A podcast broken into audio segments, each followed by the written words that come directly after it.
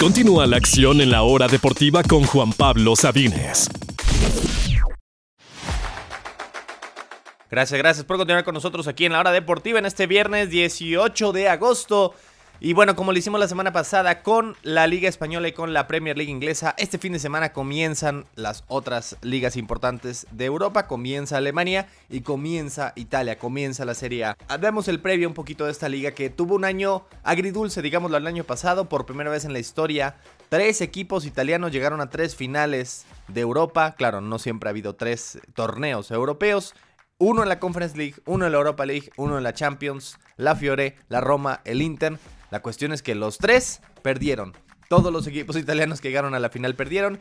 Y la cuestión con este año es saber si realmente el fútbol italiano está de regreso. Calcio is back, como diría Fabio Capello. O si realmente fue un accidente, una cuestión de un año el haber metido a tantos equipos a finales. Más por supuesto el hecho de que la Juventus y el Milan se habían quedado en las semifinales de la Europa League y de la Champions respectivamente, pero ninguno de los italianos al final se llevó ningún título. Además de que eh, ninguno de esos fue el mejor italiano, fue el Napoli que por momentos se veía como el mejor equipo del mundo, pero que decepcionó al final en Italia. Al final realmente poco podemos decir de, de que algún equipo italiano ha mejorado muchísimo, a diferencia de otras ligas en vez de hablar de fichajes, porque realmente no hay tanto, no hay tantos fichajes estrella, más bien son jugadores que se han ido de estos equipos.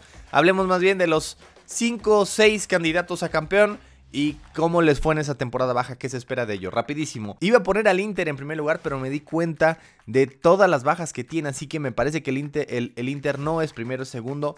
Creo que todavía el campeón es el equipo más fuerte, el Napoli. La cuestión con el Napoli son dos cosas. Se fue Luciano Spalletti el que hizo al Napoli jugar tan bien la temporada pasada, y llegó Rudy García, que es un buen entrenador a secas, viene precisamente de dirigir a Cristiano Ronaldo en el Al Nasser, ya ha dirigido en Italia a la Roma, ya ha dirigido en su natal Francia a Lyon, al Marsella, entre otros, pero al final eh, me parece va a ser un equipo muy distinto y que va a tardar en, en, acoplarse. Y además les terminará pesando, me parece, la salida del defensa coreano Min Jae Kim, que lo terminaron vendiendo al Bayern por 50 millones de euros. ¿Qué hicieron con eso? Básicamente comprar jugadores que ya estaban en el equipo a sesión. Compraron a Gio Simeone, el hijo del Cholo, a Raspadori, Compraron un defensa brasileño Nathan, pero me parece bastante lejano a lo que el coreano hizo el año pasado. Realmente poco más. El Napoli, así que digamos, mejoró. No, perdió dos piezas clave, pero aún así los noto como ligeramente los favoritos. Y por supuesto, falta saber qué va a pasar con el Chucky. Por lo menos, por lo menos no perdieron otras piezas, como Carabachelia y Osimhen, que, pues, que se veía que se iban a ir eh, este verano a algún equipo grande. Por lo menos hasta ahora, sus dos, dos piezas más importantes, el georgiano y el nigeriano, siguen en el equipo. Por eso creo que el Napoli sigue siendo favorito. El número 2, como decíamos, el Inter. Han perdido un montón de jugadores. A Seco, perdieron a Kovacic, a su portero titular Onana, a Robin Gosens, el lateral alemán, a Romelu Lukaku, que de todos modos no le fue nada bien y de todos modos regresa a su sesión al Chelsea. No tenemos idea de dónde va a jugar Lukaku el otro año. Milan Skriniar, también su, su defensa titular, eh, se fue al PSG. Llegó Jan Sommer, ese que había llegado a suplir a Noya en el Bayern Múnich por seis meses. Ahora llega al Inter, me parece, eso sí, muchísimo mejor portero que Onana. Me, fascina el suizo Jan Sommer. Y pues Juan Cuadrado, básicamente gratis de la Juventus.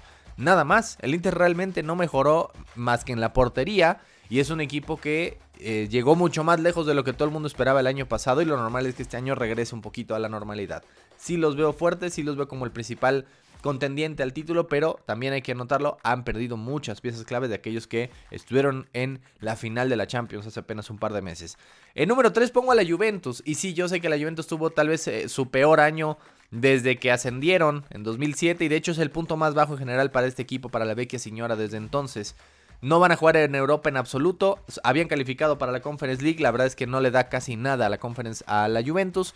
Por cuestiones de, de problemas que tenía con FIFA, con la UEFA más bien decidieron básicamente, ¿sabes qué? Mi castigo lo pago no jugando la Conference League, la verdad es que no les quita mucho. Y así lo importante para la Juve este año es sanar sus finanzas, pero sobre todo volver a concentrarse en la liga, en la Serie A, que ganaron nueve veces seguidas y que ya van tres años consecutivos que lo gana otro equipo más. La Serie A es una, liga que lleva cuatro años seguidos con cuatro campeones distintos. La Juve en 2020, el Inter en el 2021, Milán 2022, Napoli 2023. La verdad es que no creo que veamos a otro equipo distinto ganarlo este año. Creo que será alguno de esos cuatro, específicamente el Napoli, el Inter o la Juventus, que tiene que concentrarse en eso. Eso sí, perdió a varios jugadores, algunos clave como Juan Cuadrado, como decíamos, como Ángel Di María, que fue clave en los, pocos triunfos importantes que tuvo en Europa la Juventus el año pasado. Se fue, además de todo, totalmente gratis, así como había llegado. Se fue Leandro Paredes, aunque prácticamente no jugó.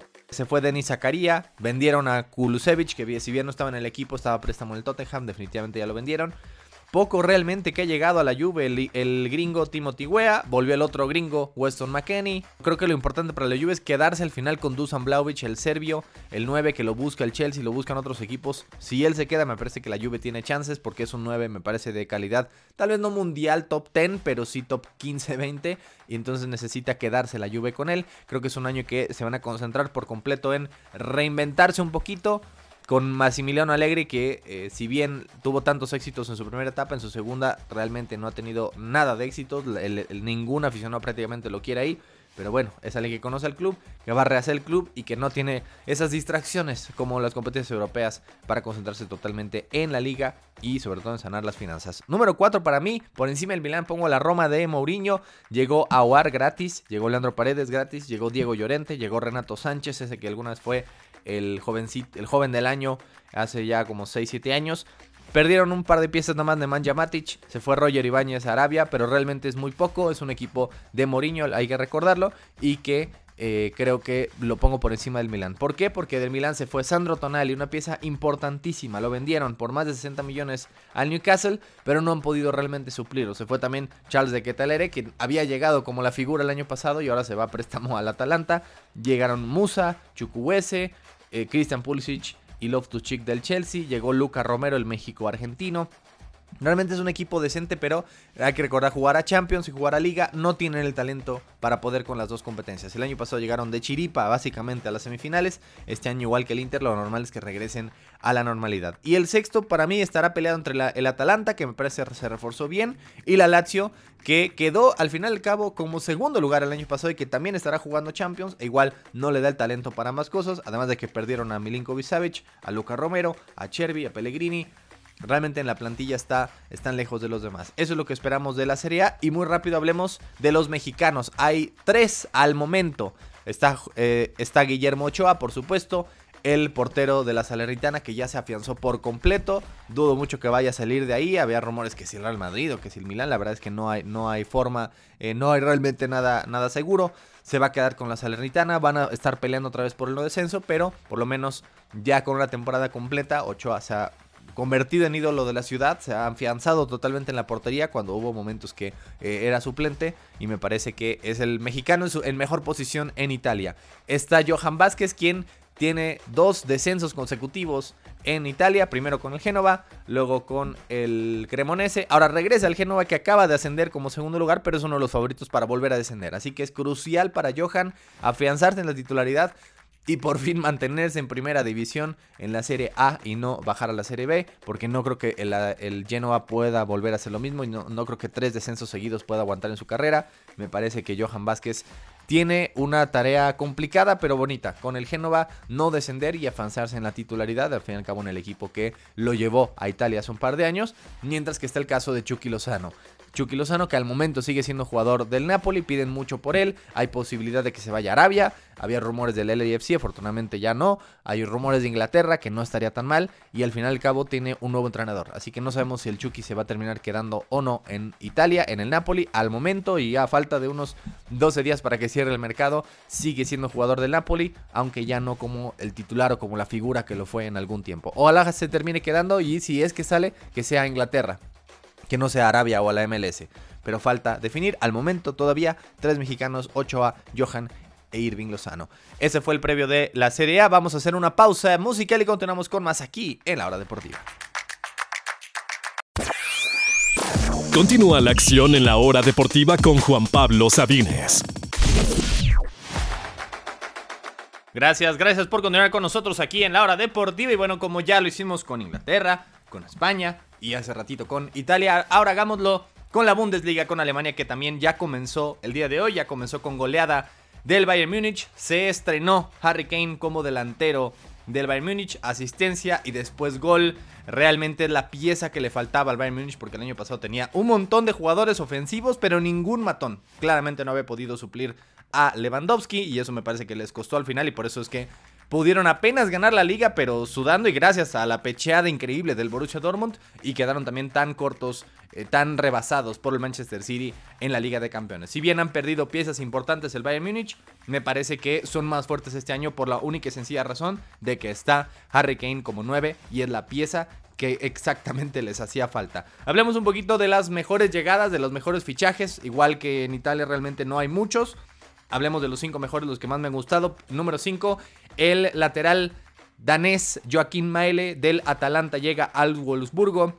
Me parece un muy buen fichaje, muy sorpresivo porque eh, me parece que lo estaba haciendo muy bien el Atalanta. Número 4, Marcel Sabitzer, el austriaco, que ya pasó por el Leipzig, pasó después comprado por el Bayern, se fue a préstamo por el Manchester United, regresa al Bayern a préstamo de su préstamo y ahora es comprado por el Borussia Dortmund. Básicamente eh, por 19 millones de euros. El austriaco que ha pasado por casi todos los equipos de la liga alemana. Ahora llega al Borussia Dortmund, uno de los poquitos realmente fichajes que hicieron el equipo de amarillo y negro. Y después tenemos a Robin Gosens, otro lateral del Atalanta.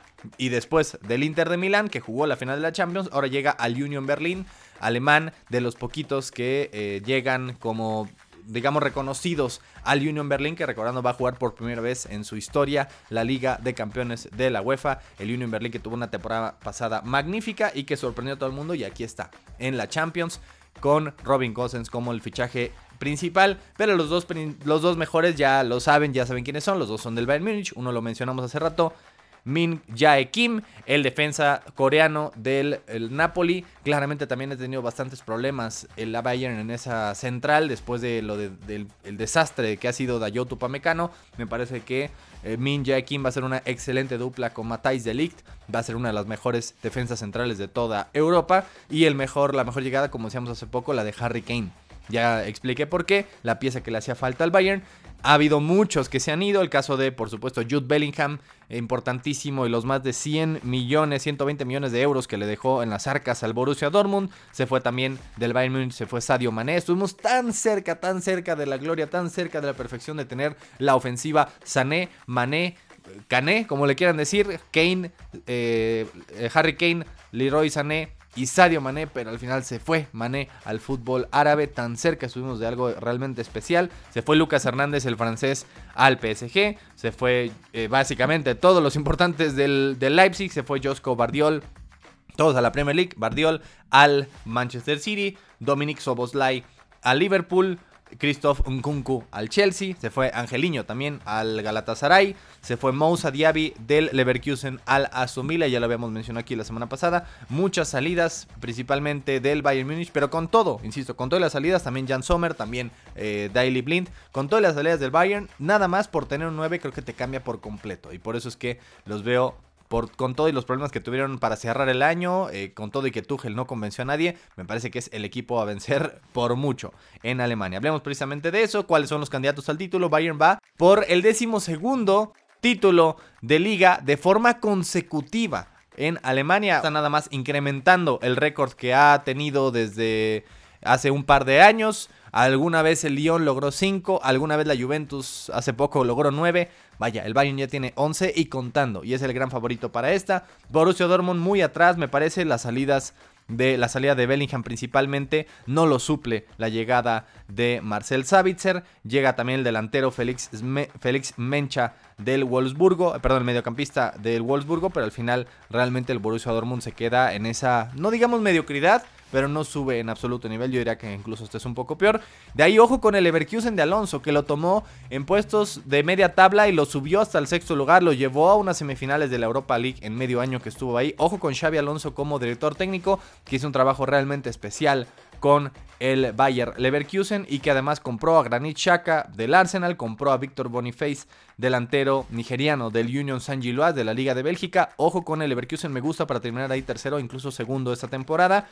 El Leipzig, que como decíamos, ha perdido muchas piezas importantes, cae hasta la cuarta posición. Mientras que el Union Berlin, que tuvo una temporada impresionante el año pasado metiéndose a Champions, ahora entre Champions y la Bundesliga. No sé si les pueda dar suficiente, no sé si tienen la plantilla por más que llegó Robin Gosens. No sé realmente qué tanto pueda mantener ese nivel. Y ahí atrás vemos algunos otros equipos. Me gusta el Wolfsburgo, como decíamos, con la llegada de Joaquín Mele, pero realmente poco más. Es la gran duda es quién va a poder destronar al Bayern, que con todo y su mala racha, con todo de que dos veces tuvo que venir de atrás para ganar la liga, de todos modos la siguió ganando sin delantero prácticamente, con el Eric Choupo-Moting como su única opción. Ahora con Kane, con todo y sus ya más de 30 años, me parece que va a ser una historia totalmente distinta. Eso es lo que esperamos de la Bundesliga esta temporada, la Bundesliga que ya comenzó hace unas horas.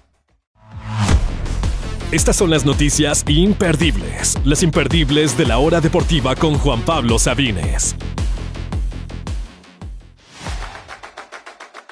Vamos a concluir el programa de hoy, este viernes, con lo mejor del fin de semana en el mundo deportivo. Ya hablamos, por supuesto, del regreso de la Liga MX, hablemos del regreso de las ligas en Europa, la segunda jornada en España comenzó hoy hace ratito con el Mallorca Villarreal, con el Valencia Las Palmas de Julián Araujo. Mañana juega el Real Madrid visitando al Almería, el posible nuevo equipo de César Montes, mientras que el Barcelona estará recibiendo al Cádiz el domingo, recordando que ya no estará jugando en el Camp Nou, estará jugando en el Olímpico de Montjuic, ahí donde fueron los Juegos Olímpicos en 1992. Esa será la casa del Barcelona en los próximos años. Ese será su primer partido el domingo 11 y media ante el Cádiz. El mejor encuentro, Betis Atlético de Madrid, el domingo también a la una y media. Hablemos un poquito de la Liga Premier Inglesa. También jornada 2 este mismo fin de semana. El partido más interesante para muchos es el de Manchester City contra el Newcastle. Mañana a la una de la tarde. El campeón recibe al cuarto lugar de la temporada pasada y que viene de golear 5 a 1 sin piedad al Aston Villa en la primera jornada. Muy buen partido Manchester City Newcastle. Newcastle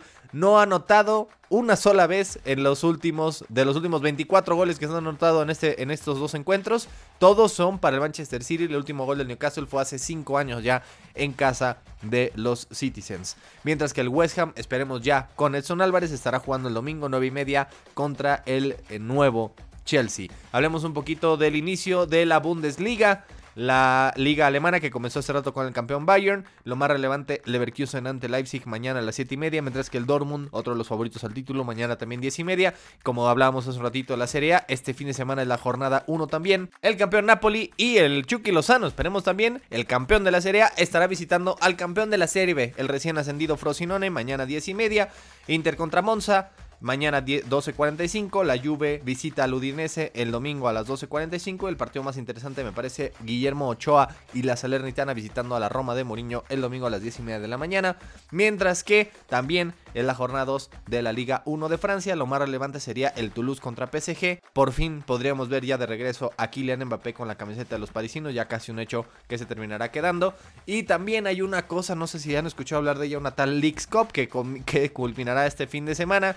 Mañana a las 4 y después a las 7 son el partido por el tercer lugar y después la final respectivamente. Primero Filadelfia contra Monterrey, el partido más irrelevante en la historia de la humanidad. Ni se juega nada más un boleto a la Conca Champions, pero el, el Monterrey y el Filadelfia ya lo tienen prácticamente asegurado. Monterrey ya lo tiene, Filadelfia prácticamente. Así que básicamente están jugando por otro equipo. El Monterrey si gana le dará ese boleto a León básicamente. Así que partido intrascendente por completo. Esperemos que ya termine y que no haya más lesionados para los rayados. La gran final es Nashville contra Inter Miami. Pese a que Nashville es mucho mejor equipo en el papel y que ha venido haciendo mejor papel en la temporada ante el Inter de Miami, que es último lugar. Es muy favorito el Inter de Miami de Messi, que la verdad, ¿qué tanto puede cambiar el legado de Messi, de Alba, de Busquets, que ya han ganado Champions y Mundiales, bueno, salvo Alba, y Copas de Europa, Copas América? ¿Qué tanto cambiaría con una League Cup? Yo les digo nada, absolutamente nada cambiaría si ganan o pierden este partido. No creo que ah, le sume o le reste algo a sus carreras. Mañana a las 7 de la noche termina por fin esta pesadilla de la League Cup Nashville contra el Inter Miami desde Nashville. Y bueno, en otros deportes también tenemos la pelea estelar de la UFC 292 desde Boston, desde el estadio de los Celtics, el TD Garden. La pelea estelar es Aljamain Sterling con su marca de 23 victorias contra Sean O'Malley, el jamaiquino contra el estadounidense. Mañana la pelea estelar aproximadamente a las 8 de la noche, entre otras 6-7 peleas en UFC 292, mientras que también este fin de semana culmina el Gran Abierto de Cincinnati. El último, ya antes del último Grand Slam del año. Estamos todavía viendo a Carlos Alcaraz, que jugó hace rato contra el australiano Max Purcell. Está todavía vivo también Novak Djokovic. Hoy se jugaron los, los cuartos de final. Se están jugando todavía, hasta, hasta el rato juega Djokovic. Mañana las semifinales, el domingo la final. Esperamos todos que sea nuevamente Alcaraz Djokovic. Mientras que el mismo domingo también es el primer día de el último Grand Slam del año del abierto de los Estados Unidos allá en Queens, en Nueva York. Eso es lo más relevante del fin de semana y eso fue todo por hoy, amigas y amigos. Gracias de verdad por escucharnos. Yo soy Juan Pablo Sabines. Que tengan un excelente, excelente fin de semana. Les recuerdo que estamos de regreso aquí el próximo lunes a la misma hora y por el mismo canal, de 6 a 7, por Radio Chapultepec y por Exa 98.5 FM. Gracias de verdad por escucharnos. Que tengan un excelente fin de semana, diviértanse y cuídense mucho. Yo soy Juan Pablo Sabines y esto fue La Hora Deportiva. Toda la información del deporte nacional e internacional la escuchaste aquí en La Hora Deportiva con Juan Pablo Sabines. Esta es una producción original de Balanci Media Group.